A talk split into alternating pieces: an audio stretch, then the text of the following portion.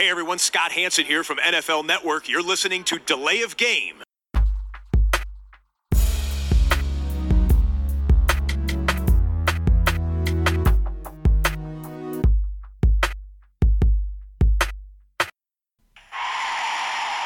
of game. Offense. Five yard penalty. Repeat down. Repeat down. Repeat down. Repeat down.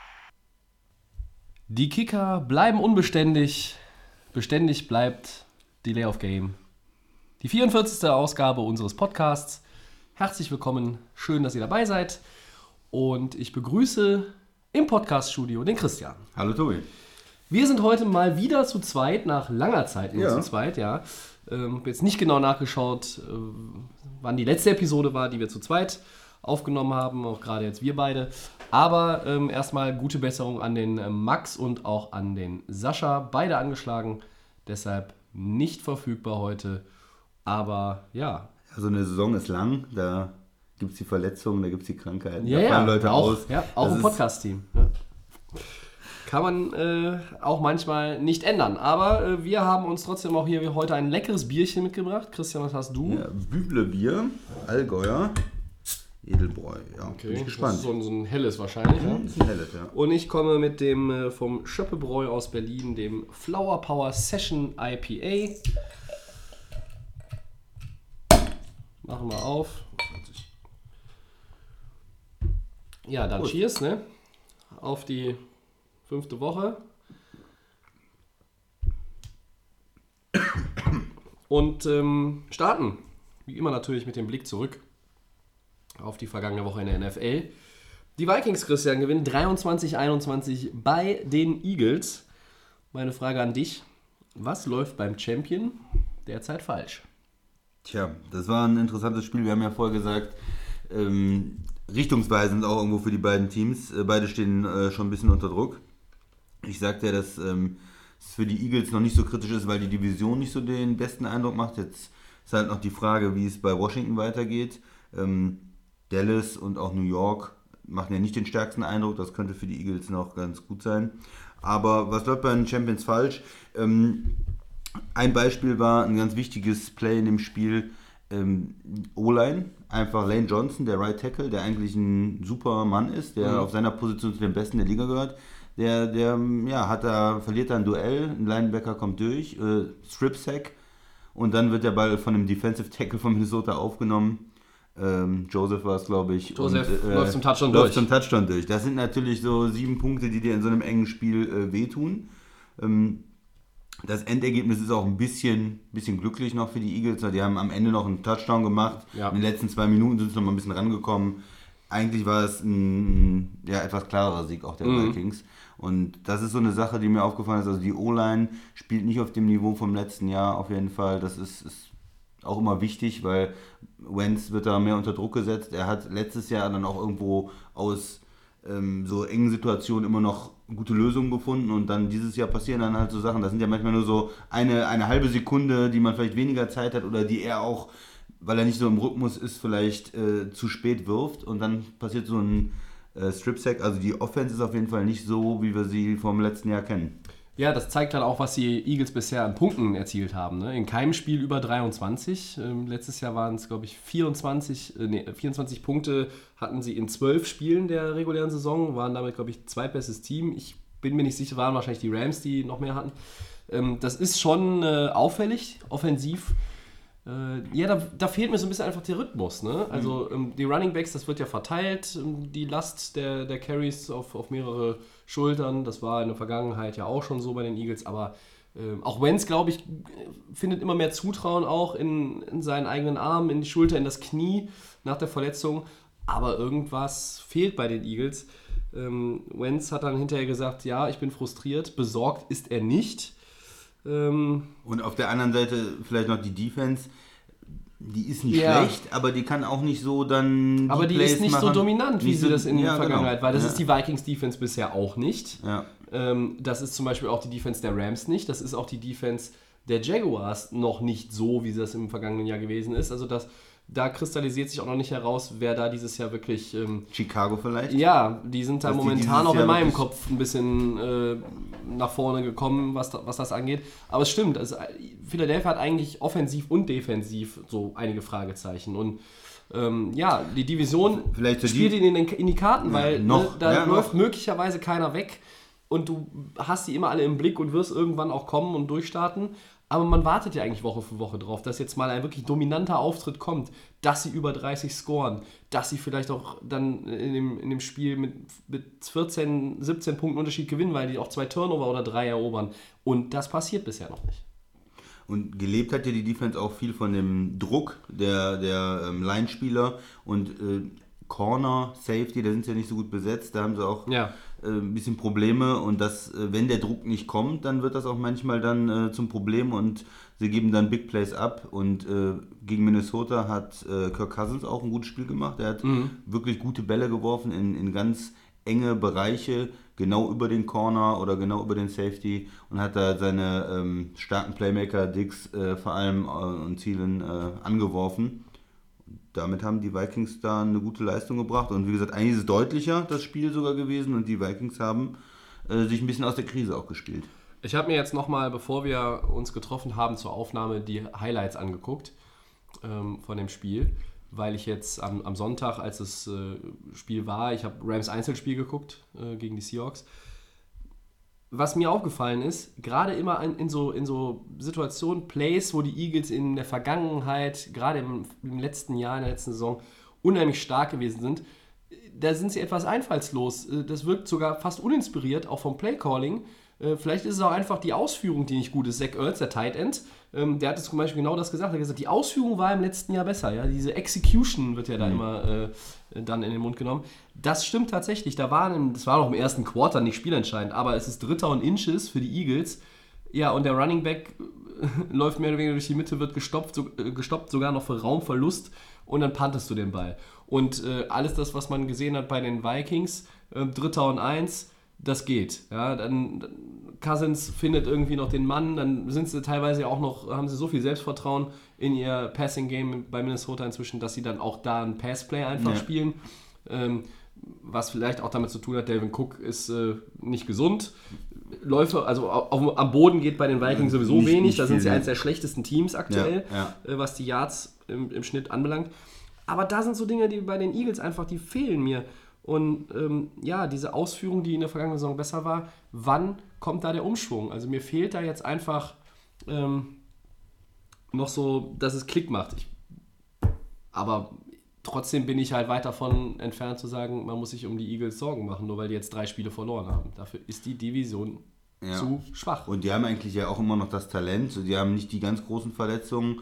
Äh, So Laienspieler, die können ja auch wieder besser spielen oder auch, auch Benz wird vielleicht noch besser spielen. Dem Coaching-Staff wird noch was einfallen. Also abschreiben wird es ja auch nicht. Aber langsam ja, machen sich vielleicht auch die eigenen Spieler dann Sorgen. Ja, frustriert, sie sind nicht besorgt. Aber wenn du jetzt äh, noch ein Spiel verlierst, ähm, die haben nicht so ganz leichte Aufgaben. Okay, sie spielen gegen die Giants, das sollte machbar sein.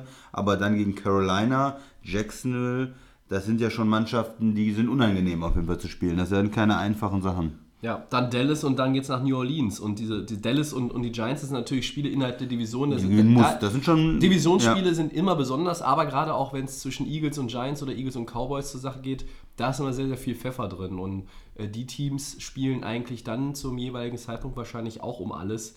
Ähm, die Giants sind 1-4, also wenn die nochmal, wenn die auch irgendwie gucken wollen, dass sie vielleicht die Saison mit 8-8 oder so abschließen, dann sollten sie nicht mit 1-5 irgendwie dann loslegen, sondern die wollen natürlich jetzt den, den Eagles quasi hier den äh, Zahn ziehen. Das ist das Thursday Night Game, wenn ich es richtig im Kopf habe jetzt in dieser Woche. Man stelle sich vor, die Giants gewinnen das tatsächlich, dann fällt Philadelphia auch erstmal auf den letzten Platz in der Division zurück. Auch dann bin ich nicht bereit, sie irgendwie ernsthaft anzuzählen. Das, Dann wird er langsam ja, dann wird es wird dann langsam. Zeit, ja, aber dann bist du 2-4 und ich glaube in der Division, ich habe ja gesagt, diese Division kann man mit 10-6 gewinnen, aber ähm, Dann, dann wird aber deine, deine Marge relativ klein. Also da hast du nicht mehr so viele Möglichkeiten. dann darfst du, nur zweimal, ver- darfst du nur noch zweimal du verlieren und das Programm ist stramm. Wir haben Ähm, gesagt, ja. in New Orleans äh, gegen Jacksonville, gegen Carolina, da musst du schon äh, die deutlich nach oben schrauben. Ja, Aber ich sehe auch noch nicht, dass die Giants das Spiel gewinnen, ehrlich gesagt. Ja. Ähm, So, nach den bisherigen Leistungen äh, der G-Men kann man da jetzt auch nicht unbedingt von ausgehen. Ja, sollen wir mal aufs zweite, zweiten Punkt gehen? Zweite, sehr gerne. So, ja, ähm, wir haben zwei Teams, die ungeschlagen bleiben. 5-0 jeweils. Das sind einmal die Chiefs, die haben die Jaguars geschlagen, 30-14. Und die Rams, die haben gegen die Seahawks gewonnen, 33-31. Wie lange halten die Serien dieser beiden Teams jetzt noch, Tobi? Wie siehst du es? Also, bevor irgendjemand anfängt, äh, im, den Schedule sich anzugucken und zu, und zu überlegen und hochzurechnen, wenn sie am 20.11., oder es ist dann der 19.11., aber in der Nacht zum 20.11. in Mexico City gegeneinander spielen, werden beide nicht ungeschlagen da nach Mexiko fahren. Also Ja. das wird nicht der Fall sein. Dafür ist auch das Programm der Rams so krass und sie haben auch jetzt mit Cooper Cup und mit Brandon Cooks zwei Receiver in dem Spiel verloren mit Gehirnerschütterung. Da muss man erstmal abwarten, wann die wieder spielen können. Das ist immer unheimlich schwer einzuschätzen bei so einer Verletzung. Das kann manchmal schnell gehen, das kann sich auch über Wochen hinziehen oder sogar Monate. Übrigens, also der Hit äh, gegen Brandon Cooks, ich weiß nicht, ob du den gesehen hast, der war in meinen Augen äh, absolut unterste Schublade und es gab keine Flagge dafür. Und das ist für mich völlig unverständlich, ähm, wenn ich sehe, für welchen Bullshit zum Beispiel Clay Matthews, haben wir auch schon mehrere Wochen lang hier drüber geredet, Clay Matthews irgendwelche Roughing the Passer Calls bekommt und dann jemand quasi, der auf der, auf der Blindside gar keine Chance hat, da irgendwie den, den Defender zu sehen. Das geht nicht. Und äh, das, sind, das sind Hits, die eigentlich, wenn wir über Roughing the Passer Calls äh, diskutieren, Woche für Woche, wobei es jetzt auch in den letzten ein, zwei Wochen etwas weniger geworden ist, glaube ich. Aber da muss für den, da muss eine 15-Yard-Strafe her und dann kannst du über eine Ejection nachdenken. Es ist schon bemerkenswert auf jeden Fall, dass die Rams ja, diese Probleme überwunden haben, die Ausfälle kompensiert haben. Äh, es war nicht ihr bestes Spiel. Die Defense hatte schon wie gegen Minnesota Probleme. Nun halte ich die Offense der Seattle Seahawks bei weitem nicht für so gut wie die von den Vikings. Ähm, Das ist ein Ergebnis, was einen überrascht, äh, muss man ja, ehrlich es sagen. war eng und es war dann Cairo Santos, der äh, jetzt nochmal neu verpflichtete Kicker. Ähm, der hat auch mal einen Extrapunkt schon verschossen in dem Spiel. Der hat dann aber dieses Field Goal gemacht, ähm, hat den Extrapunkt verschossen, das wäre der Ausgleich gewesen. Dann gab es den Stop, dann hat er sie in Führung geschossen und dann hat die Defense gehalten am Ende. Das heißt, die Defense hat im vierten Quarter nochmal einen Zahn zugelegt. Das war auch bitter nötig. Ähm, ganz entscheidend war natürlich am Ende auch dieser äh, Vierter und Eins Call, äh, wo McVay eigentlich ähm, die letzte Auszeit nimmt und dann die, den Johnny Hacker den Panther aufs Feld schickt und die Spieler sagen, nee, nee, wir machen das jetzt. Äh, und die Spieler ihn quasi überredet haben, den auszuspielen und ein Quarterback-Sneak von Jared Goff hat dann das Spiel gewonnen. Ja, also- also das war, da habe ich nur gedacht, gestern Abend hier oder, oder letzte Nacht, ähm, boah, McVay ist irre. Ja? So, aber das ist alles schön und gut. Ich glaube aber, dass die Serie der Rams eher schneller zu Ende geht als die der Jaguar, äh, der Chiefs, Entschuldigung. Mahomes, äh, es menschelt so ein bisschen jetzt, ja, also der, äh, der Übermenschliche kommt wieder zurück auf die Erde. Keine, kein Touchdown-Pass, zwei Interceptions gegen die Jaguars. Das kann mal passieren, das ist eine gute Defense. Aber trotzdem haben sie 30-14 gewonnen, äh, sah souverän aus. Wir können gleich auch nochmal auf die nächsten Gegner eingehen. Ähm, Ja, zu, dem, zu dem Spiel wollte ich auch gerne noch was sagen. ich glaube, beide Mannschaften, Chiefs und Rams, haben jetzt am Wochenende nicht ihr bestes Spiel der Saison gezeigt.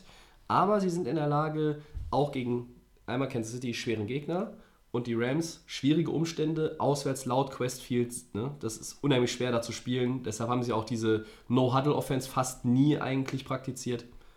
Lob an beide, dass sie es gewonnen haben.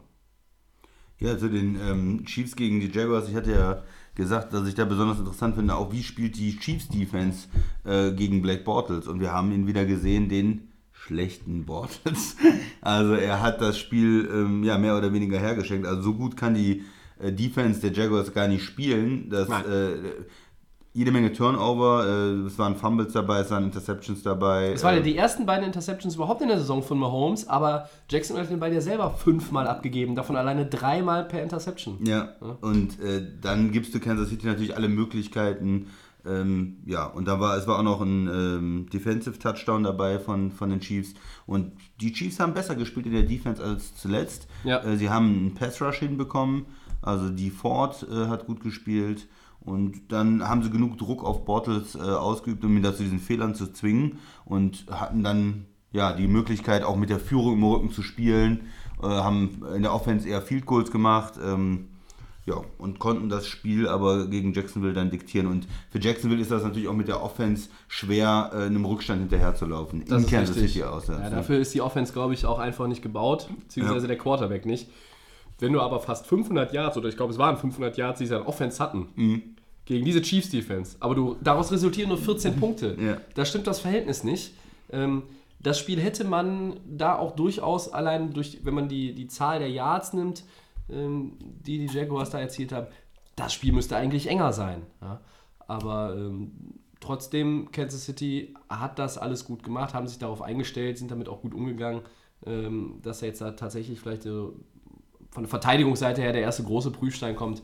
Ja, und ähm, Los Angeles Rams, ja, glücklich, aber wieder 33 Punkte gemacht. Noch in keinem Spiel weniger als 33 die Saison.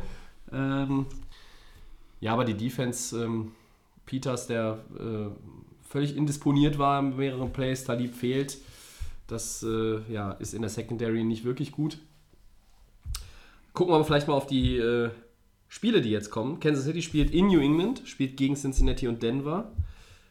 Ähm, ja, weiß nicht, ob da irgendwo schon ein Loss möglich ist. Äh, Ja, Denver, klar, gut, in Denver New- vielleicht nicht. Äh, In, in New England ist natürlich ein extrem schweres Spiel und äh, Cincinnati spielt auch gut. Also das sind für mich beides Spiele, wo man aufpassen soll. ja, letztes Jahr die Chiefs, glaube ich, auch 5-0 gestartet, ne? Oder, oder Ja. sogar 6-0, Ja. weiß ich gar nicht mehr. Und dann ging es rapide bergab. ja, ja. Gegen Denver ist dann auch wieder ein Divisionsspiel. Mhm. Also das sind schon drei Spiele, die nicht so ganz einfach sind. Ja, die Rams auf der anderen Seite fahren jetzt nach Denver und sind jetzt so ein bisschen auf dem Roadtrip nach Seattle, dann halt jetzt Denver, dann geht's nach San Francisco, dann aber kommt Green Bay und dann geht's nach New Orleans. Und dann kommt nochmal Seattle, bevor es nach Mexico City geht, wo die Rams und die Chiefs aufeinandertreffen. Also ähm, möglicherweise sind die Rams das letzte Team, das ungeschlagen ist. Das Also, könnte durchaus sein. ja. Aber äh, entweder Green Bay oder New Orleans, dass sie die beiden Also- gewinnen, das glaube ich dann auch nicht, weil irgendwann muss es auch mal einen Tag geben, an dem andere ein bisschen besser aufgelegt sind. Und wenn die Ausfälle sich da weiter türmen, ich habe es schon die letzten Wochen gesagt, Pharaoh Cooper, der Returnman, ja, dann fällt Talib aus hinten. Äh, das ist einfach, das irgendwas zu viel. Und auch so eine Yeah. super Offense wie die, wie die Rams kann halt auch dann die zwei Top-Wide-Receiver nicht ersetzen. Und äh, wenn du dann dich nur noch in der Defense auf Robert Woods fokussieren musst, ähm, das ist dann auch relativ einfach. aber also klar, Todd Gurley ist noch da. Ja, Du willst dein Team immer so ein bisschen, ein bisschen schlecht machen, ein bisschen die Luft rausnehmen. Ja, das Ja, ist der absolute Super Bowl-Favorit Ja, jetzt. Und die ja, äh, na, machst du sie jetzt verlieren dazu? wahrscheinlich, also gegen äh, Denver, San Francisco und Green Bay, das sind Also ja wie Green Bay drei, aktuell spielt, muss man von denen ja auch keine Angst Genau, haben. das sind ja drei äh, absolut sichere Äh, Siege. Möchtest du, dass es jetzt Und, soll ich es äh, etwas offensiver jetzt formulieren? ja, und das ist nur in New Orleans eigentlich ein schweres Spiel. ja vor das, dem dann verlierst du City-Spiel. das. Das heißt, du gehst äh, 8-0 nach New Orleans und verlierst gegen Drew Okay. Brees. Ja, das kann ja passieren. Dann, bist du, dann schlägst du Seattle und dann verlierst du in äh, Mexiko gegen Kansas. Dann bist du 9-2, nach der kommst du 9-2 aus der Bye Week, dann ist trotzdem alles gut. Ja. Ne? Also alles gut für die Rams. Also, dass mir ja keiner anfängt hier zu überlegen, ob irgendeiner von den beiden ungeschlagenen Teams da 16 zu 0 oder was geht. Äh, definitiv nicht. Da bin ich mir ziemlich sicher. Ja, jetzt kommen wir mal äh, zu zwei anderen Teams, Christian. Die waren ähm, 3-1 und haben viele Leute gesagt, ja, also die sehen ja ganz gut aus. Es waren nicht wir, die das gesagt haben, vor allen Dingen bei den Titans nicht. Bei den Ravens war ich schon so ein bisschen eher, dass ich gesagt habe, ja, ordentlich, sind in der Division, halte ich die für besser als Cincinnati. Jetzt sind die Bengals 4-1, die Ravens sind 3-2, weil die es fertiggebracht haben, mit 9 zu 12 bei den Cleveland Browns zu verlieren. Sag mir nochmal, äh, nach regulärer Spielzeit oder... Nein, in Overtime. Das ist auch wieder ein, ein ganz hässliches Spiel, muss man sagen. Äh, mit Field Goals äh, war das das höchste der Gefühle, was, was überhaupt passiert ist. Und dann haben sie sich in die Overtime geschleppt. Drittes. OT-Spiel schon für die Browns dieses Jahr übrigens. Ja. Ja, und haben dann tatsächlich nach hin und her gegurke in Overtime noch ein Field Goal hinbekommen. Ich bin aber der, also meine Meinung ist, Christian, man darf als, Bo also äh, eigentlich Baltimore und, und Tennessee mit dem, was sie zu, zu, ja, im bisherigen Saisonverlauf gezeigt haben, müssten die ihre beiden Spiele gewinnen. Tennessee verliert 12-13 bei den Bills, schaffen keinen Touchdown. 9 zu 12 verliert Baltimore, schaffen auch keinen Touchdown. Nach dem, was wir aber von den Bills und den Browns bisher gesehen haben, würde ich eigentlich behaupten, dass die Niederlage der Titans noch überraschender ist. Ja. Und, und für mich äh, noch weniger erklärbar, wie man es nicht schaffen kann gegen diese Bills, die ja wirklich nur diesen einen Ausreißer vorher hatten, wo sie die Minnesota Vikings überrumpelt haben. Sonst haben die nichts auf die Kette gekriegt. Ja, das stimmt. Gegen Aber die, gegen die Defense der Packers, die jetzt auch nicht äh, gerade in absoluter Glanzform unterwegs ist im ersten Bei Saisonabschnitt, haben die null Punkte erzielt. Ja? Ähm, Das sind halt auch immer so schwierig zu erklärende oder schwer zu erklärende Ergebnisse einfach. Ja, 12, 13 bei den Bills, das, die Titans sahen gut aus, man hatte das Gefühl, die kommen richtig rein in die Saison, mit einem guten Coaching. aber der Max sagt ja, die Spiel. mogeln sich ja immer so ein bisschen durch. Ja, Ne? da konnten sie sich nicht durchmogeln gegen die Bills. Äh, zu wenig Offense, keine Touchdowns. Mariota mit einem Pick, das, das waren so wirkliche Defensivspiele, wo, wo es den Mannschaften schwer gefallen ist, überhaupt dann mal ein bisschen den, den Ball zu bewegen und in Field Goal Range zu kommen. Bei den Browns, da war auch wieder ein verschossenes Field Goal dabei Ja. und äh, einfach zäh. Zäher Football. War auch nicht, für mich nicht schön anzusehen. Beide also das Spiele. Ravens Browns Game äh, war wirklich Ja, keine es, Werbung für Football. es, es gibt ja auch Low-Scoring-Games, die haben irgendwie ein bisschen mehr äh, Unterhaltungswert und, und äh, ver verursachen weniger Kopfschmerzen, wenn du die guckst. Diese beiden Spiele, über die wir jetzt hier gerade sprechen, zählen nicht dazu. Also äh, auch Buffalo, die 13 Punkte gegen die Tennessee Defense, ja, das ist viel mehr hätte ich den Bills nicht zugetraut. Aber ich hatte halt schon gedacht, dass Mariota und Co. in der Lage sind, gegen diese Bills-Defense mal irgendwie ein, zwei Touchdowns noch zu erzielen. Dann hätten die das Spiel ja gewonnen. Äh, Cruise Control, aber da war überhaupt nichts in Control. Ähm, die, die Ravens sind auch oft auswärts dann äh, nicht so gut. Also das hat man in den letzten Jahren schon erlebt. Die begeistern einen dann manchmal, haben auch ein gutes Heimspiel oder die schlagen Pittsburgh dann auswärts und dann kommt wieder so ein Spiel gegen Cleveland oder gegen, wo sie Favorit sind. Dann läuft der Flacco, die Konti Flacco nicht Kontinu mehr. Ne? Kontinuität ist nicht da. Joe Flacco hat 56 Passversuche gehabt. Ja. Sag mir nochmal, wie viele Completions waren es? Ja, 29. Das ist nicht so doll, ne? Nee. Das ist aber auch, auch vom Coaching dann, dann wird ähm, der Rookie äh, Jackson dann eingesetzt, aber immer nur äh, für einen Laufspielzug. Also er kriegt den Ball und läuft in die Line. Das ging mir auch so durch den Kopf, als ich es gesehen habe. oder so Warum, warum kommt dann nicht mal der Call, dass er nach dem Snap quasi einen, einen Fake-Handoff und dann mal einen raushaut? Ja, also so kreativ war das auch nicht. Also Wobei du hast ja die Option, kreativ zu sein, aber du nutzt im Grunde das Potenzial in meinen Augen dann auch nicht richtig. Nee. Ja? Und in der Division, ähm, die Ravens, also Pittsburgh, die haben ja gewonnen, kommen wir gleich nochmal auch später drauf. Das Ding ist, Baltimore hat jetzt da eigentlich wirklich was verschenkt, weil ähm, Cleveland rückt näher ran, in, ne, Divisionsspiel, Pittsburgh rückt näher ran und Cincinnati ist ein Spiel weg. Ja. Baltimore hätte da jetzt schon mal so eine kleine Lücke nach hinten nochmal setzen können und einfach auch zeigen, ja, ähm, wir sind eigentlich hier auch angetreten, haben den Anspruch und, und glauben fest daran, dass wir die Division gewinnen können. Das ist ja natürlich alles immer noch möglich, nur äh, das war Machen ich schon schwer. extrem enttäuschend. Das war für mich fast oder mit die größte Enttäuschung äh, in der gesamten Woche 5, Baltimore. In Cleveland, man muss es ja mittlerweile sagen, in Cleveland darfst du mal, gegen Cleveland darfst Ja, du dieses ja, Jahr die- auch die verlieren. werden- die Aber die haben ja selber jetzt auch kein äh, äh, Feuerwerk da abgebrannt. Äh, Wir wollen jetzt an der Stelle auch nochmal Baker Mayfield gratulieren, der seinen ersten Career- Career-Win äh, eingefahren hat als Starter. Bei dem anderen Sieg ist er ja erst für Tyra Taylor aufs Feld bekommen, gekommen. Und äh, auch das noch kleine Randnotiz, bevor wir es nachher vergessen. Alle vier Rookie-Quarterbacks diese Woche Wir haben gewonnen. historisch. Hast du noch was zu den beiden Spielen oder wollen wir nicht Nee, lieber lieber, lieber, weitergehen? weiter. Es gab bessere Spiele, über die wir noch reden können. Äh, ja, dann, was hast du denn noch Zum im Beispiel Fächer? die Patriots. Die Ja. haben 38. 38, das sind eine Menge Punkte.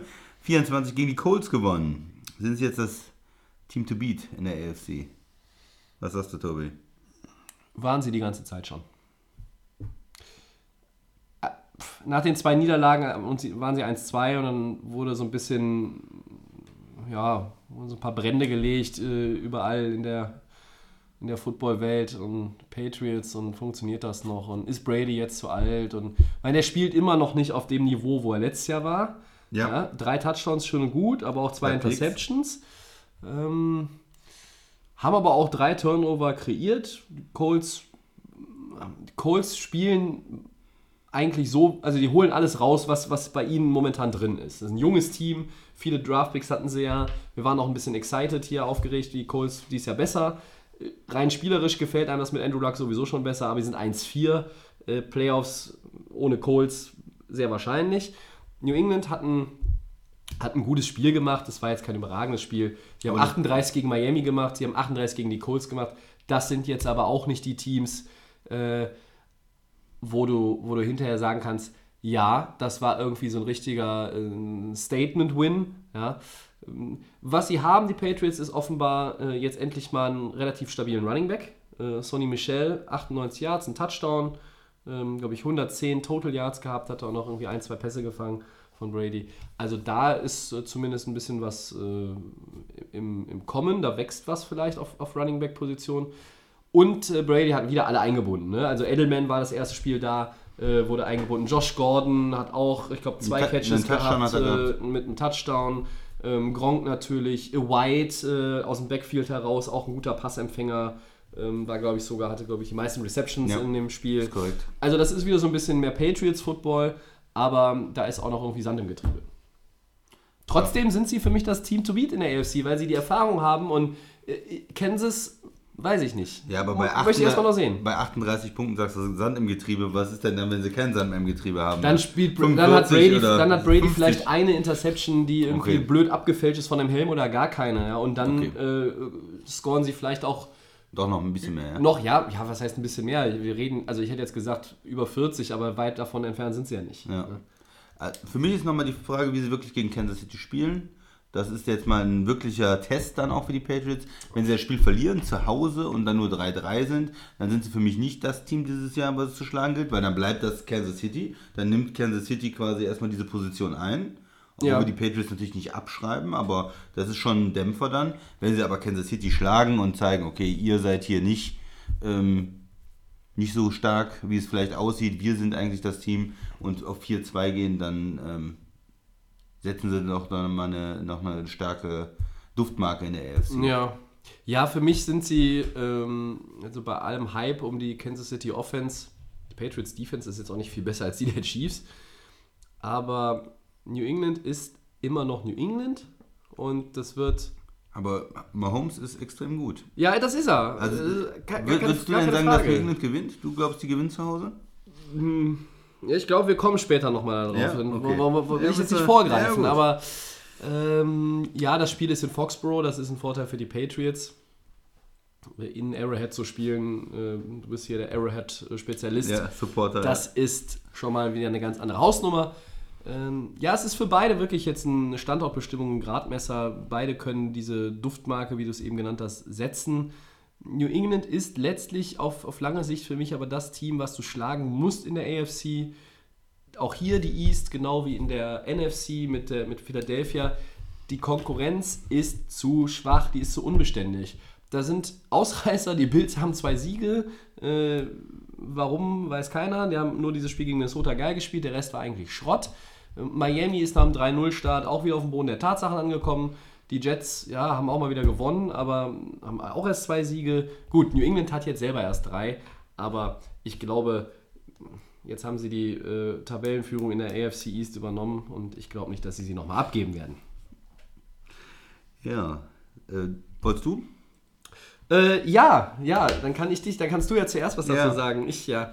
Äh, vielleicht sogar mein, äh, meine Lieblingsheadline heute. Ist die Performance von Packers-Kicker Mason Crosby bei der Niederlage der Green Bay Packers gegen die Detroit Lions 23 zu 31. Äh, Für alle, die die es nicht genau mitbekommen haben, ne, ah, hört nochmal genau hin, 23 zu 31, 8 Punkte Differenz. So. Ist diese Performance für dich das größte Kicking-Fiasko in der jüngeren NFL-Historie?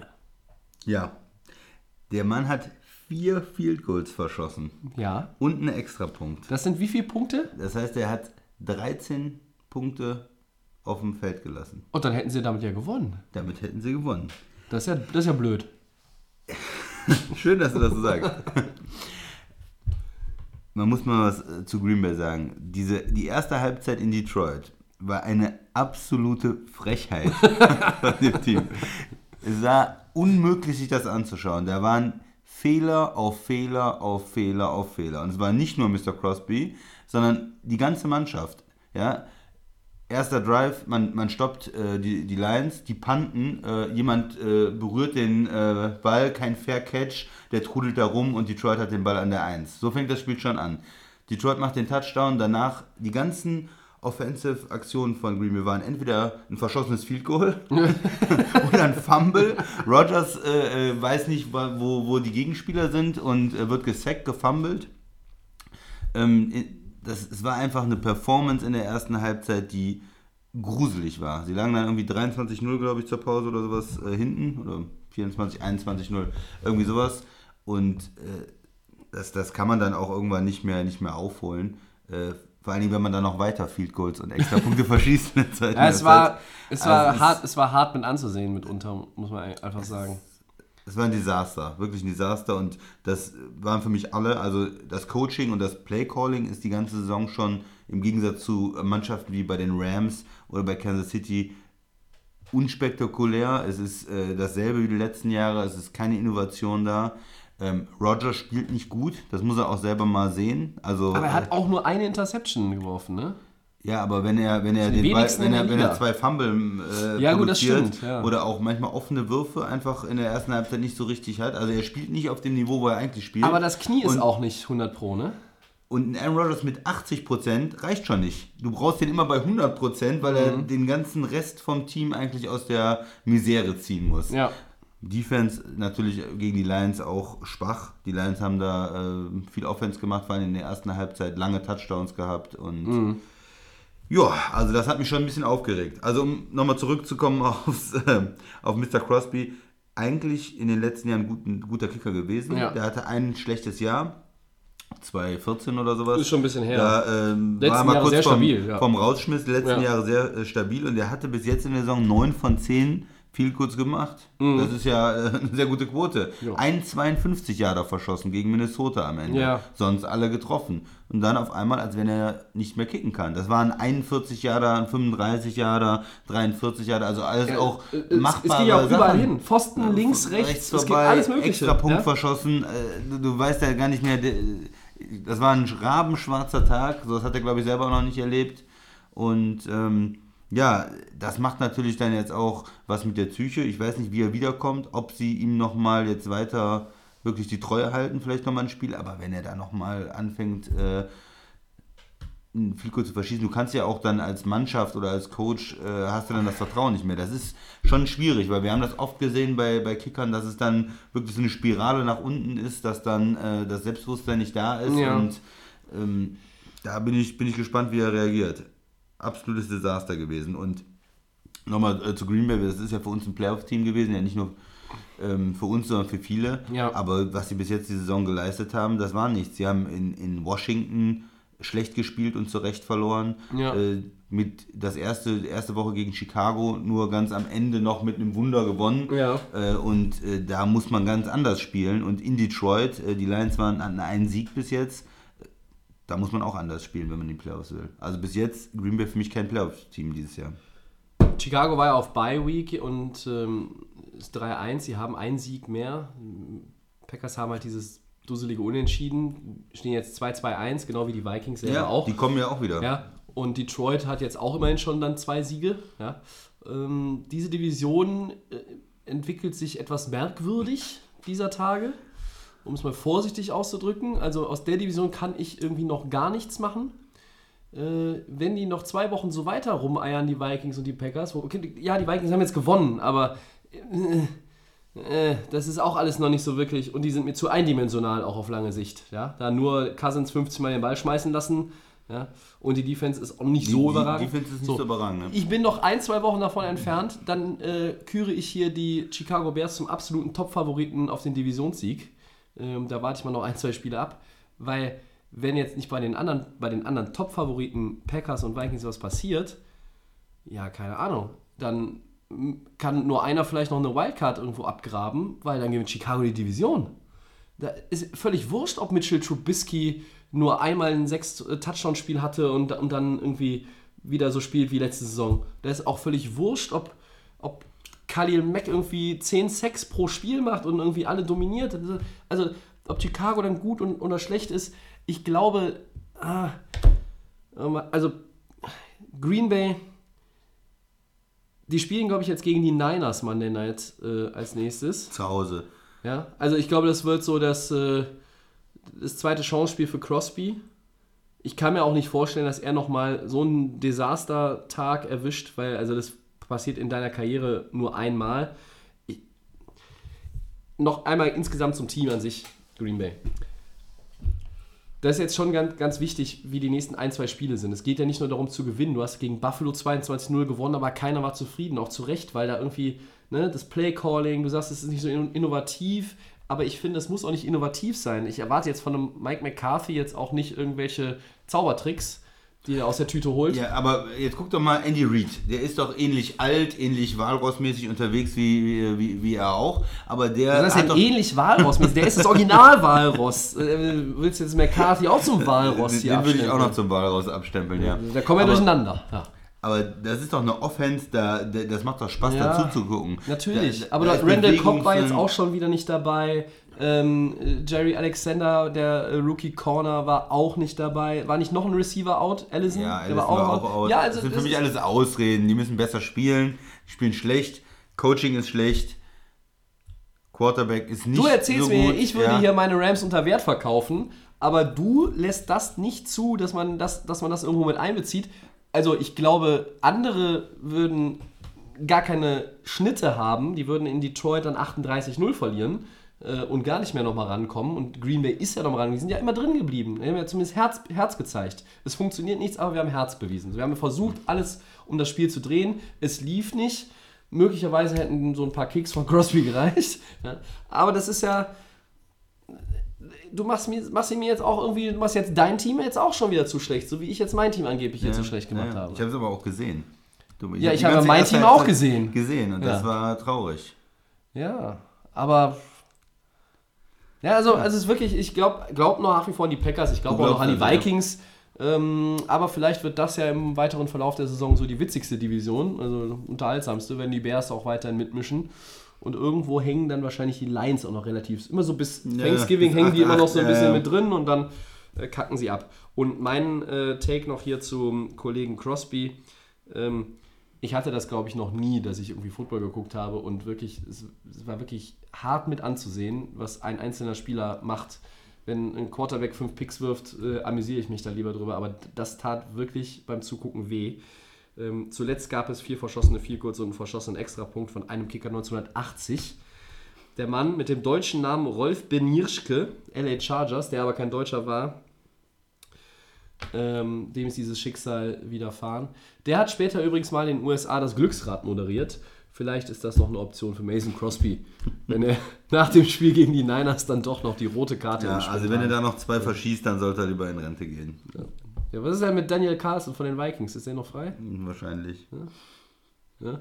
Das wäre doch großartig. Ja, man hätte halt noch vor der Woche gesagt, das ist ein solider Kicker. Es gibt nicht viele, aber das ist einer der soliden in der Liga. Aber dieser Ja, aber, ja, aber ihm, ihm traue ich aber zu, ja, der, der hat auch ihn jetzt Ja, erwischt und zwar ja. ganz schlimm. Er hat quasi alles abbekommen, wo, was aber nicht heißt, dass äh, die anderen 31 Kicker am Wochenende sehr solide unterwegs gewesen sind. So, aber äh, Crosby ist zumindest einer derjenigen, dem ich noch zutraue, ähm, ja, zurückzukommen, äh, stabil zurückzukommen, gut zurückzukommen, nämlich so wie Justin Tucker, der hier immer beim grünen Klee gelobt wird. Ja, ähm, von mir, der ist ja, gut. ja, oder so ein solider Mann wie Adam Vinatieri, äh, der bei den Colts immer noch äh, rumkraucht. Also, ich sage jetzt einfach mal, der verschießt keinen Extrapunkt und kein Field Goal gegen die 49ers.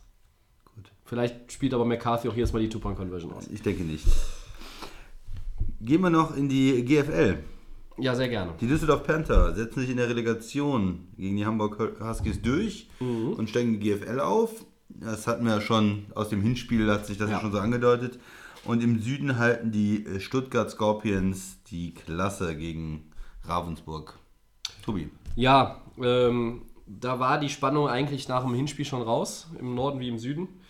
Ähm, Panther gewinnt 34-21, Hinspiel war 36-10, hätten also mit 25 zu Hause verlieren dürfen, haben aber zur Pause auch schon 28-0 geführt. Ja, die wollten da dieses, diesen letzten Funken Hoffnung den die Schlittenhunde da noch mitgebracht haben aus Hamburg. Den wollten sie direkt im Keim ersticken. Das ist ihnen gelungen. Ähm, ich habe noch mit, einem, äh, mit äh, jemandem gesprochen, der im Stadion war äh, gestern. Der sagte, äh, das war ein ganz langweiliges Footballspiel. Äh, Kann ich jetzt selber nicht beurteilen, weil ich es nicht gesehen habe, aber das war ja im Grunde noch das, was sie haben wollten. Sie eigentlich nur diese 4x12 Minuten runterspielen und dann feiern. Dass es dann nochmal eng wird, damit hat keiner gerechnet. Ähm, nach einem 72-34 im Süden äh, war das eigentlich auch schon gegessen. Und Stuttgart gewinnt dann das Rückspiel auch nochmal mit 48-6. Das heißt, die haben jetzt hier den äh, Kollegen 120 Punkte eingeschenkt in zwei Spielen. Die bleiben drin. Ähm, der Sascha wollte eigentlich heute hier dann auch nochmal äh, seine zwei Cents äh, zum Besten geben bezüglich GFL.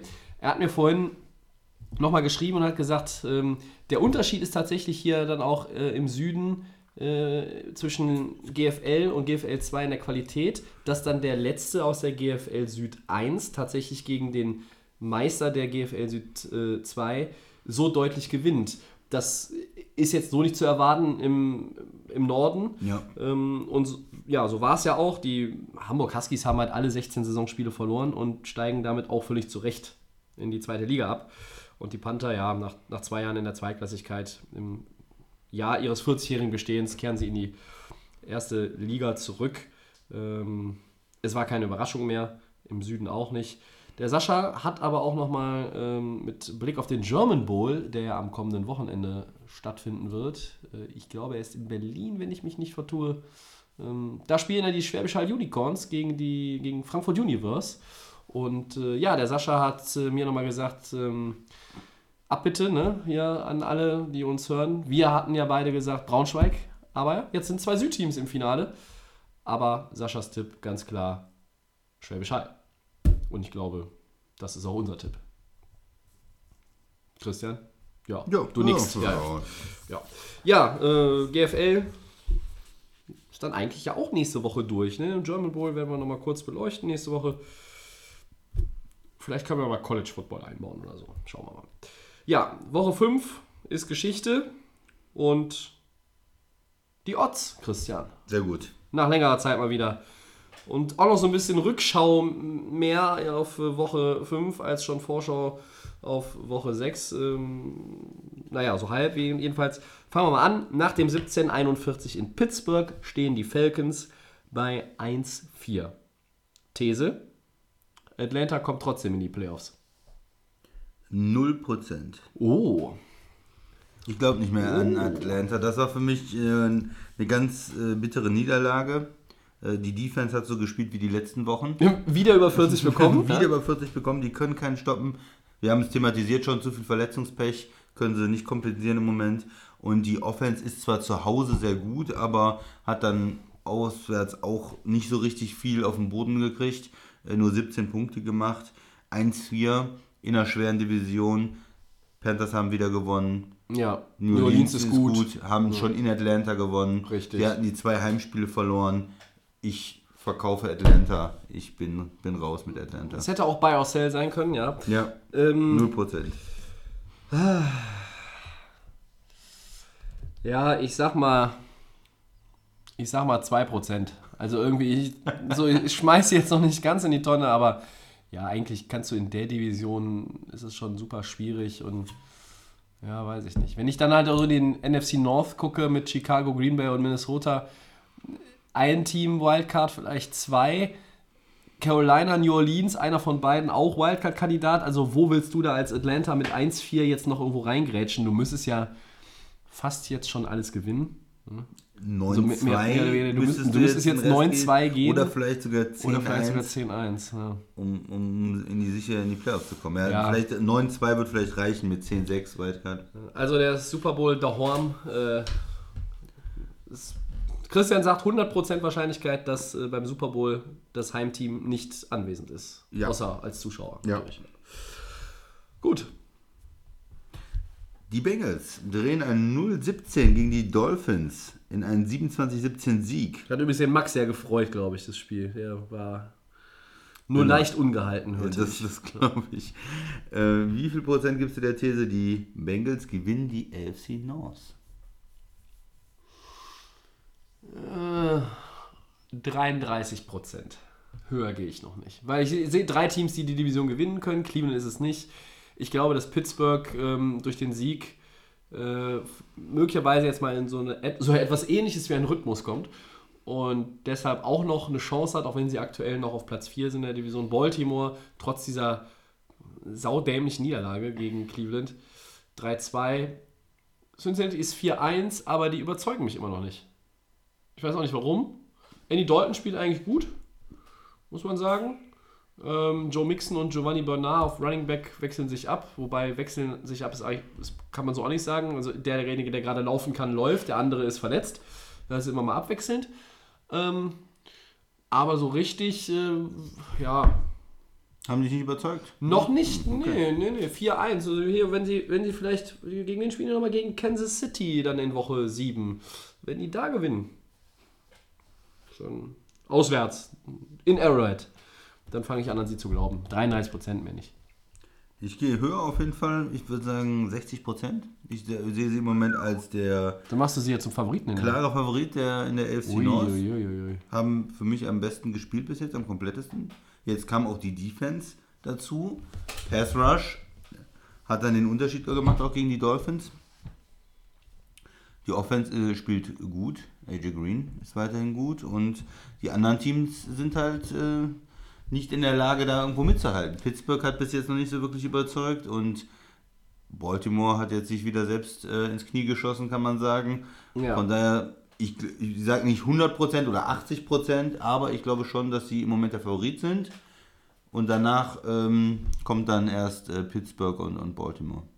Okay.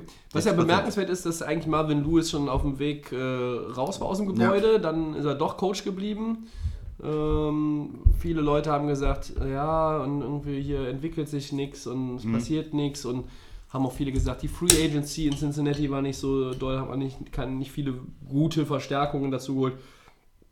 Aber es scheint aktuell wirklich ein Footballteam zu sein, was offensiv und defensiv ja, sich gefunden hat. Es funktioniert, die Rädchen greifen ineinander. Du bist 4-1. Besser, ja. besser sind nur zwei. Ja, das, ne? ist, doch, das ist dann ein guter, Saison, sehr guter Saisonstart und ja, also ich bin da eher schon überzeugt von, von Cincinnati als Playoff-Team und als äh, Divisionssieger.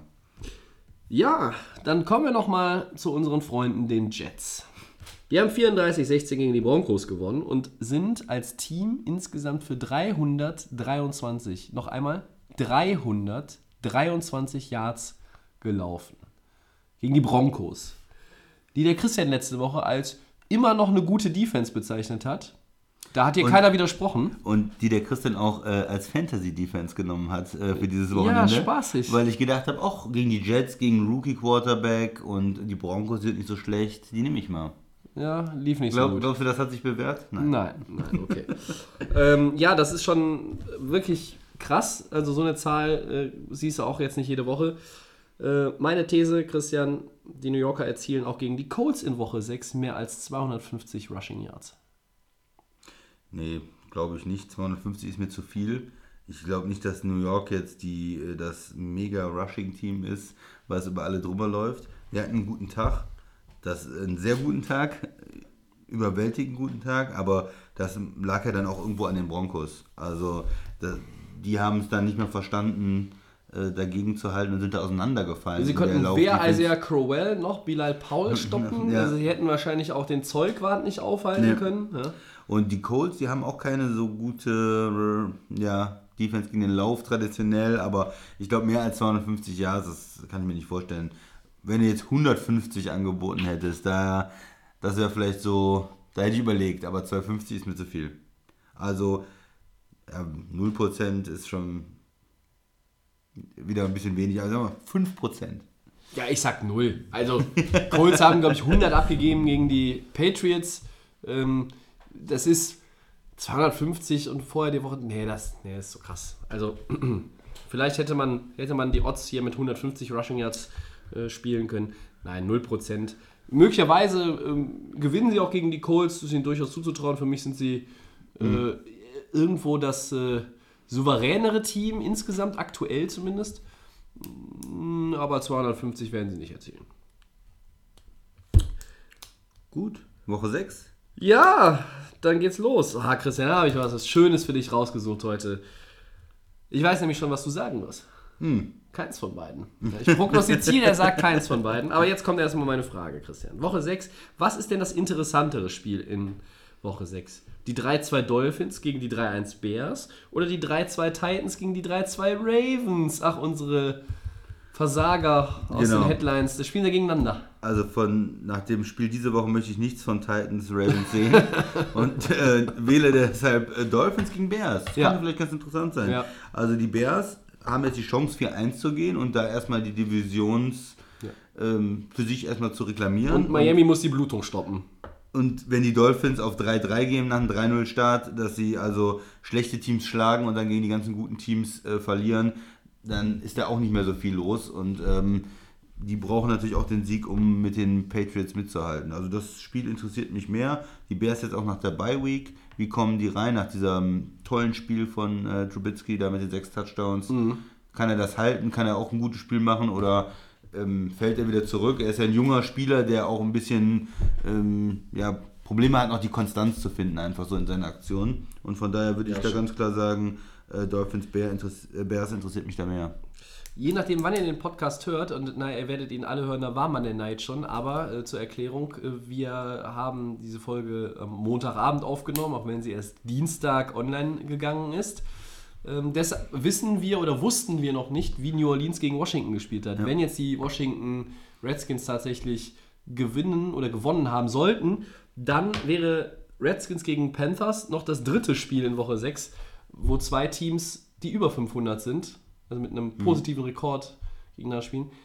Wenn nicht, sind es halt nur diese beiden. Das gibt es auch nicht so oft. Ja, ja. Ähm, deshalb habe ich das jetzt genau halt auch so ähm, für uns hier rausgesucht, ja. weil ne, das Was- sind tatsächlich diese, diese vier Teams, also sind alle über 500 in der Bilanz und haben äh, jetzt ja, sich gegenseitig da vor der Nase. Ich finde aber auch Dolphins gegen Bears ist das interessantere Spiel.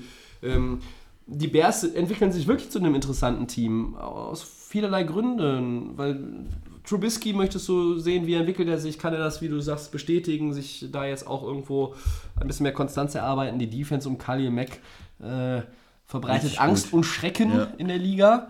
Ähm, wir haben es ja schon mal gesagt, als sie in die Bye Week gegangen sind, aus der sie jetzt rauskommen, äh, wenn Rogers nicht wieder dieses Magical Comeback gehabt hätte, wären die Bears 4-0. Ja. Wahnsinn. Ja? Ja, Wahnsinn. Und, und Miami ähm, haben ja auch gesagt, ja, die hat drei Siege, aber das waren jetzt keine Quality-Teams. Das waren äh, gute Auftritte, aber du weißt halt noch nicht, was wirklich dieses Leistungsvermögen ist bei den Dolphins. Jetzt haben sie zweimal verloren. Ähm, gegen Cincinnati führst du 17-0.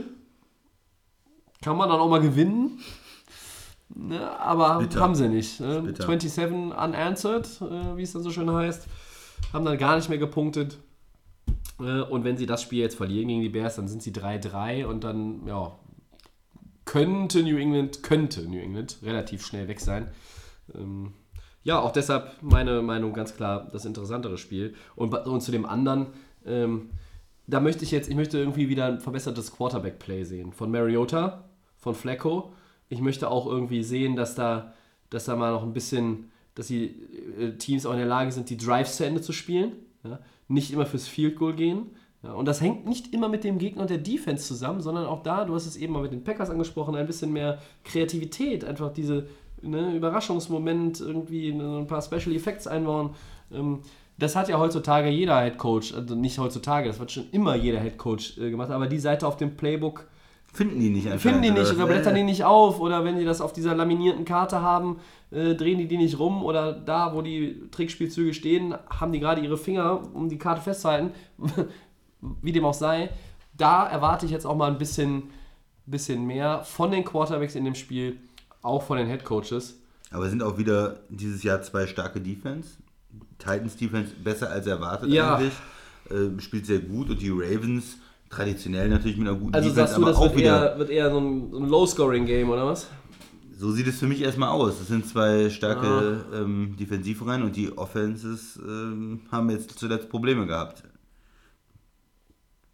Ja, das, kann- ja, das kann natürlich auch sein, aber also ich halte die Ravens auf lange Sicht auch für das stärkere Team gegenüber den Titans. So. Da möchte ich jetzt aber mal was sehen. Also wenn, wenn man hier, ne, wir haben ja eben schon über Lamar Jackson gesprochen, ne, und dann haben sie John Brown, äh, der ein super schneller Receiver ist. Ja, Du hast äh, Crabtree dazu geholt. Da sind ja durchaus Leute da. Du hast mit Allen und Collins zwei Leute im Backfield, die auch den Ball fangen können, die äh, sich auch den Workload teilen. Ja, ja. also Ein gerade First Round Tight End auch noch. Hayden Hurst, ja. Ja. da muss dann ein bisschen mehr kommen. Ja, ja Christian, dann äh, gucken wir eigentlich mal auf das Spiel, was das interessanteste mutmaßlich ist in Woche 6. Genau. Auch ein Spiel übrigens, wo beide über 500 sind. Richtig, Ja. ja. Aber weil das jetzt kommt, haben wir es eben nicht aufgezählt. Das, äh, Das der Topspiel. Hinweis fehlte. Das Topspiel der AFC, Patriots gegen Chiefs. Ja, wir haben es ja am Anfang schon äh, genannt. Ja. Das ist sicherlich äh, sehr, sehr interessant. Die Patriots natürlich zu Hause eine Macht und äh, jetzt auch wieder reingekommen. Äh, wir haben es besprochen, die machen über 30 Punkte jetzt in den letzten beiden Spielen, haben Miami ganz deutlich die Grenzen aufgezeigt, den Colts äh, solide gegen die Colts gewonnen. Jetzt wird es natürlich eine andere Hausnummer. Die Chiefs kommen mit dem enormen Selbstbewusstsein, auch Jacksonville zu schlagen. Das ist ja, gut, das war jetzt nicht so dominant wie vielleicht andere Spiele vorher, aber es ist ja auch ein Qualitätsteam. Die haben eine super Defense und sie haben trotzdem sich durchgesetzt, ähm, relativ klar. Und von daher gehen die, glaube ich, mit einem riesen Selbstbewusstsein auch nach New England. Mahomes will das auch ähm, zeigen äh, gegen jemanden wie Brady, dass er äh, wirklich das auch bestätigen kann, was er bis jetzt spielt. Er hatte auch den Rushing-Touchdown jetzt äh, gegen Jacksonville. Also er hat zwar keinen geworfen, aber hat trotzdem einen Touchdown gehabt dann halt über den Lauf. Und äh, ich freue mich auf das Spiel. Das ist was, wo, wo man sich wirklich drauf freuen kann. Auch auf dieses Coaching-Duell natürlich. Andy Reid gegen Bill Belichick. Was hat der eine, hat der jetzt vielleicht schon was gesehen, wie er die Offense äh, stoppen kann von Kansas City? Hat er da kreative Ideen und andersrum, wie gut kann die Chief Defense dann gegen Brady äh, noch mithalten? Das ist ein Spiel für mich, wo ich erwarte viele Punkte. Ja. Und äh, ja, das ist wirklich was, worauf man sich freuen kann. Ja, das, da ist unheimlich viel drin. Ähm, es, ich glaube, es gab jetzt noch nicht so viele Spiele in den bisherigen Saisonwochen, wo so viel drin war im Vorfeld. Äh, wenn, ein- ich habe mal wieder in der Statistikkiste äh, Ja. gekramt. Die Chiefs haben die beste Scoring Offense, 35,0. New England macht aber auch 34 zu Hause im Schnitt bisher. Ja, schon ausgeglichen Ähm, fast. Ja. Patriots geben 366 Yards pro äh, Partie ab. Das ist ähm, äh, durchschnittlich in der NFL. Kansas City ist mit 461,8 abgegebenen Yards pro Partie auf Platz 32. Für alle die, die jetzt gerade noch überlegen. Ja, es gibt nur 32 Teams. Das ist der letzte Platz. Also, das spricht alles, das schreit nach einem äh, offenen Schlagabtausch, ja, ähm, wo viele Punkte zu sehen sein werden. Mahomes hat 14 Touchdowns, jetzt die ersten zwei Interceptions geworfen. Ähm, was kann er gegen Brady im, im Duell? Äh, ist es wirklich, kommt es wirklich auf das Duell an? Ist vielleicht auch irgendwo, dass die Running Backs da mal noch mehr der, der X-Faktor sind? Kareem Hunt, der kommt jetzt auch so langsam besser in Schwung, Ja. wird mehr eingebunden. Das war am Anfang jetzt auch noch nicht so der Fall. Und äh, Sonny Michel haben wir schon angesprochen. Äh, James White, der läuft dann auch noch im Backfield rum. Ähm, bei New England ist ja bei den beiden Siegen jetzt auch schon wieder zu sehen gewesen. Sie verteilen das so, wie sie es sonst auch einmal gemacht haben. Ne? Mit Running Backs und ganz viele verschiedene Passempfänger. Und ähm, da kannst du dich auf keinen fokussieren. Und wenn du immer Gronk doppelst, dann ist ein anderer frei. Das ist logische Mathematik im Regelfall. Also, äh, Gronk gegen Kelsey, die, die Auch ja, die beiden Top Tight Ends im Duell. Das Ja. ist auch noch drin, richtig. Ja, ähm, nicht, dass die Chiefs Defense jetzt unheimlich viel Alarm gemacht hätte bis jetzt äh, in, der, in der Saison, aber sie haben, auch wenn es der schlechte Bortles war, aber die Jag Jaguars hatten 500 Yards und nur 14 Punkte. Hm. Und da bin ich mal gespannt, wie die gegen Brady spielen können, weil der hatte auch schon sechs Interceptions. Es Das gibt ist für ihn extrem viel. das ne? ist viel zu dem Zeitpunkt. Es gibt nur vier Quarterbacks in der Liga, die mehr als sechs Interceptions bisher geworfen haben. Das ist Derek Carr Oakland und dein Freund Blake Bortles. Na sicher. Andy Dalton, der hat auch sieben, genau wie Bortles. Das ist überraschend eigentlich. Die, habe ich Die nicht sind so, vier- die sind 4-1, Die aber habe ich gar hab- nicht so gesehen, die sieben Ja, Interceptions. da war ich auch irritiert, als Ja, ich nachgeschaut ja. habe. Und Case Keenum. Ähm, das ist Ja, ja. quasi der schlechte Case Keenum, so wie der schlechte ja. Blake Bortles. Nicht der Case Keenum vom Vorjahr. Also da ist ganz viel drin. Das Coaching-Duell hast du auch schon angesprochen. Ja, es werden, glaube ich, Kleinigkeiten sein. Vielleicht ist es tatsächlich auch so ein Spiel, wer hat zuletzt den Ball? Ja, ähm, Trickspielzüge können eine Rolle spielen. New England ist ja auch Wir wissen das aus dem Super Bowl nicht abgeneigt, mal so einen Trickspielzug zu machen, einen Wide Receiver zu Quarterback oder äh, ähnliches. Ja, also da ist, da ist wirklich eine Menge drin. Ähm, wir werden, ich sehe mich schon mal vorweg, in den Four Downs auch den, den Game Pick haben. Deshalb werden wir jetzt hier noch keine Prognose abgeben. Die sparen wir uns dann noch auf. Aber äh, mit Abstand, glaube ich, das Spiel, was alle am meisten beschäftigt und hoffentlich dann auch elektrisiert in Woche 6. Ähm, allerdings für uns in Deutschland natürlich denkbar schlechte Zeit. Das äh, Sunday, Sunday, Late. Sunday Night Ja. äh, auf Montag. Naja. Kann man sich auf Montags freuen und nochmal angucken. Ja, ich habe es tatsächlich geschafft, äh, von Houston gegen Dallas noch das erste Quarter live zu gucken. Äh, So viel Energie hatte ich dann noch, aber ähm, da fiel mir dann irgendwie so auch ein. Das Beste war eigentlich das Intro mit Carrie Underwood auf. Ist es NBC? Ja, es ist NBC. Ja, Christian. Wir haben noch eins, ne? Houston gegen Buffalo wollen Ja. wir noch besprechen. Texans haben jetzt gewonnen, zweimal in Folge. Ja. Können sie das gegen die Bills fortsetzen? Ja, sollten sie. Ne? Also nach dem 0-3-Start, der ein echtes Fiasko war, haben sie sich so langsam ein bisschen bekrabbelt. Aber Colts und Cowboys waren auch nicht unbedingt die stärksten Gegner, glaube ich. Ne? Nee, nur wirklich nicht. Nach Buffalo spielen sie halt in Jacksonville, dann gegen Miami in Denver. Also es wird jetzt Houston. Die Division ist, Jacksonville hat auch, ist nur ein Sieg weg. Ja, es sind 3-2 nach der Niederlage. Tennessee ist nur ein Sieg weg. Also das heißt, nach diesen zwei Siegen, Houston ist in der Division im Rennen. Diese Division scheint jetzt auch, da, da kristallisiert sich keiner heraus, der sehr dominant ist, Also ich glaube, einen 12-4 Divisionsliga sehen wir da nicht äh, in der AFC South, aber ähm, gut, wenn, immer wenn ich sowas sage, passiert am Ende das Gegenteil. Ja, die Defense um JJ Watt, der scheint fit, der scheint im Rhythmus jetzt auch so langsam zu sein, hat glaube ich sechs Quarterback-Sacks in den ersten fünf Spielen, das ist schon mal nicht so schlecht. Das ist äh, überragend. Und eigentlich. Deshaun Watson hat sich ja jetzt auch noch nicht in diese elektrisierende äh, und faszinierende Form gespielt, in der er vor seinem Kreuzbandriss in der vergangenen Saison war, aber er ist auf dem richtigen Weg, möchte ich erstmal behaupten. Und für Houston ist das ein Must-Win gegen Buffalo. Finde ich auch. Ähm, ja. Dann gehst du 3-3, dann hast du diesen Horrorstart, nenne ich es jetzt einfach mal, hast du repariert. So wie den, also besser kann man ihn dann Ja, nicht reparieren du kannst von innerhalb von drei aufbauen. Spielen und Ja. kannst dann nochmal angreifen, weil sie ja auch von vielen als Playoff-Team gehandelt wurden. Ähm, ich die wahnwitzige Idee hatte, sie äh, als AFC-Team in den Super Bowl zu schicken. Ähm, bei den Mid-Season Super Bowl Picks, die irgendwann nochmal kommen, bin ich mir nicht sicher, ob ich die dann nochmal nehme. Aber die, die ich sonst nehmen wollte, die überzeugen mich auch nicht. Ähm, aber Houston, Christian, was, wie siehst du die aktuell? Ja, für mich gegen Buffalo muss man gewinnen, weil Buffalo einfach nicht das Talent hat dieses Jahr. Sorry. Entschuldigung, die. Vikings geschlagen. Ja, das, ich weiß auch nicht. Das wird am Ende der Saison auch immer noch so ein Spiel bleiben, wo sich alle fragen, wie konnte das passieren? Das weiß keiner. Ja. Ähm, die, die Bills äh, waren sonst nicht so stark. Gut, sie haben jetzt äh, irgendwie äh, gegen die Titans 13-12 gewonnen, aber trotzdem ist es für mich, gegen die, wenn du gegen die Bills spielst, dieses Jahr musst du da eigentlich einen Weg finden zu gewinnen. Haben Rookie-Quarterback auch, der, ähm, der noch nicht so auf dem Niveau ist. Die haben wenig Offensivwaffen. Wenn du da ein, zwei Touchdowns machst, dann, dann reicht das eigentlich schon. Ja? Zwei Touchdowns und zwei Field Goals, da, so viele Punkte machen die Bills wahrscheinlich nicht. Und da ist, muss der Anspruch ähm, von Houston dann schon sein, das zu gewinnen, weil wenn du 2-4 bist, dann hast du dir diese Aufholjagd wieder kaputt gemacht. Ja. Du spielst danach in Jacksonville, das ist ein Ja. schweres Spiel. Aber umgekehrt, wenn du es gewinnst, dann ist dieses Divisionsspiel in Jacksonville natürlich äh, sehr interessant. Dann kannst du ja quasi äh, mit denen gleichziehen dann. Mhm. Ähm, und bist dann wieder ganz, ganz klar im Rennen auch in der Division.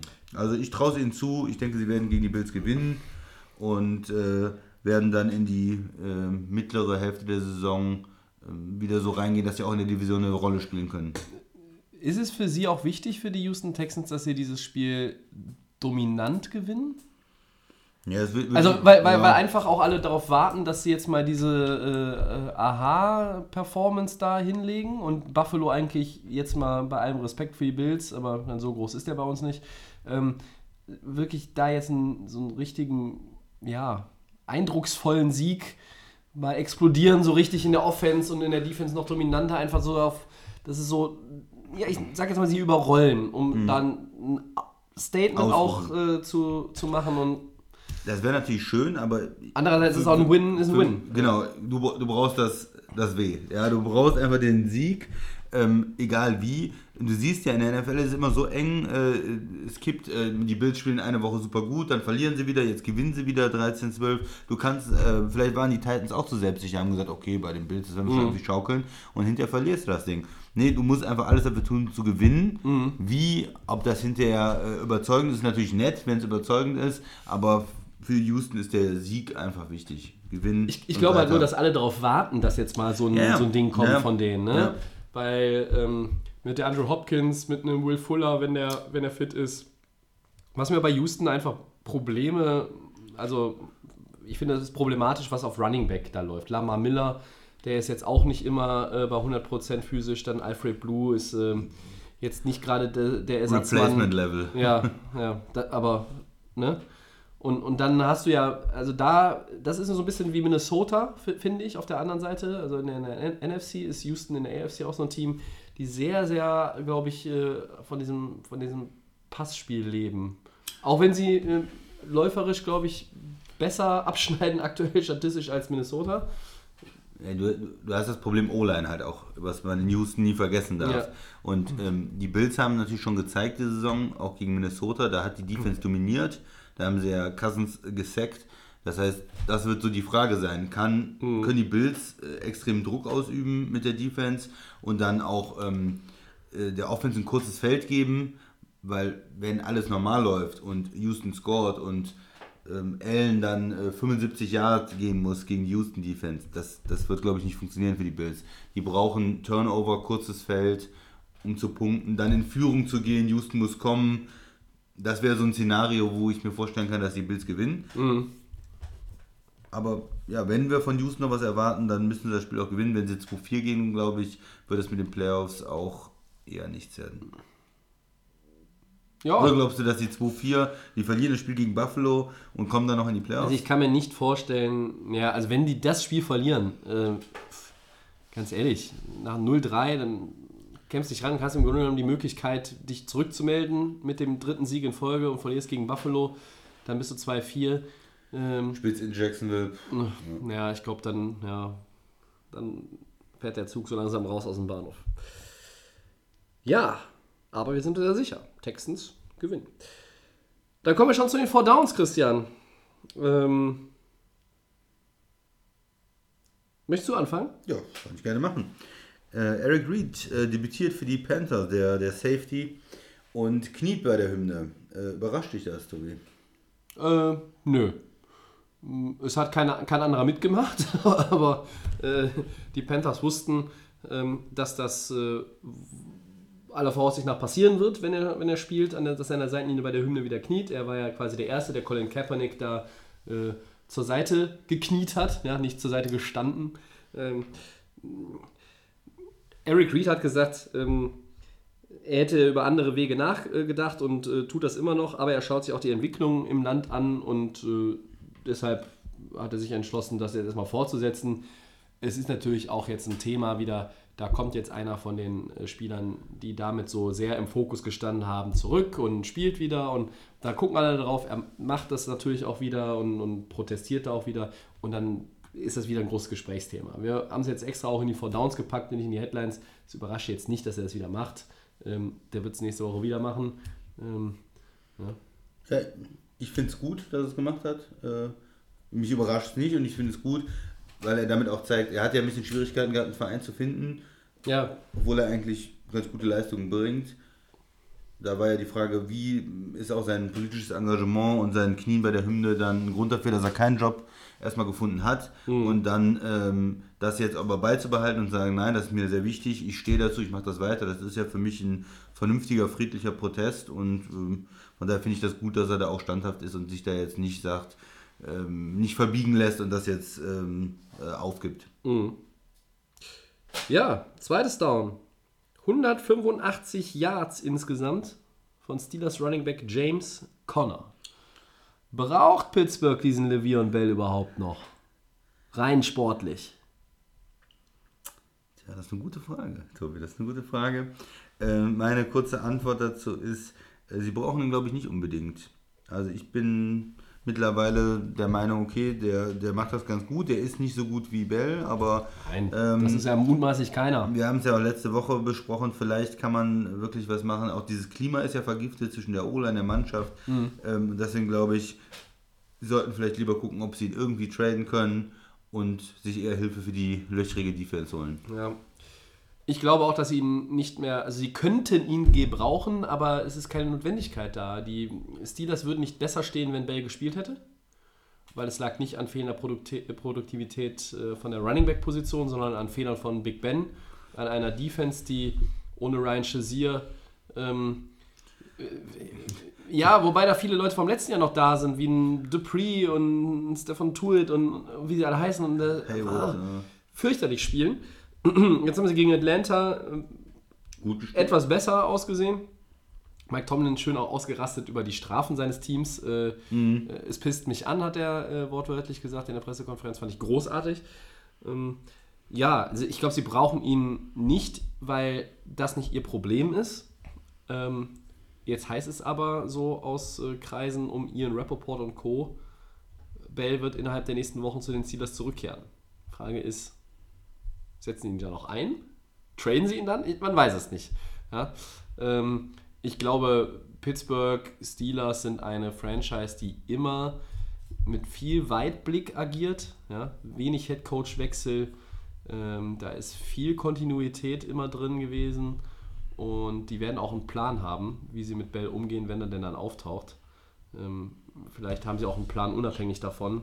Nur Bis jetzt war der Plan mit Trade. ihm ja nicht so gut. Also Ja. die letzten zwei Jahre mit den Franchise-Tags, kein, Da- keine ja. Einigung, das Aber der, der ja, aber der, du willst jetzt damit aber nicht sagen, dass, dass die Franchise keinen Plan hat, oder? Ja, ich will damit einfach nur sagen, dass ich im Moment nicht das Gefühl habe, dass sie das gut gelöst haben, äh, die letzten zwei Jahre. Das ist ein wichtiger Spieler, aber sie haben es nicht geschafft, ihn zu binden. Sie haben ihn aber auch nicht getradet. Sie haben, sind in dieser Situation drin, die für alle schlecht ist, glaube ich. Für, für die Steelers, für Bell und ähm, ich bin gespannt, was sie machen. Ja, Ja? ja. War schon ja, eine etwas längere Antwort Ja, jetzt auch, okay. Ähm, Gamepick. Bengals gegen Steelers haben wir. Ja, ja Nicht uninteressant. Tobi, was sagst du? Steelers. Ich habe den Bengals von 33% gegeben äh, bei den Odds. Äh, Pittsburgh gewinnt und macht die Lücke ein bisschen kleiner in der Division. Ja, gut, dann nehme ich Cincinnati.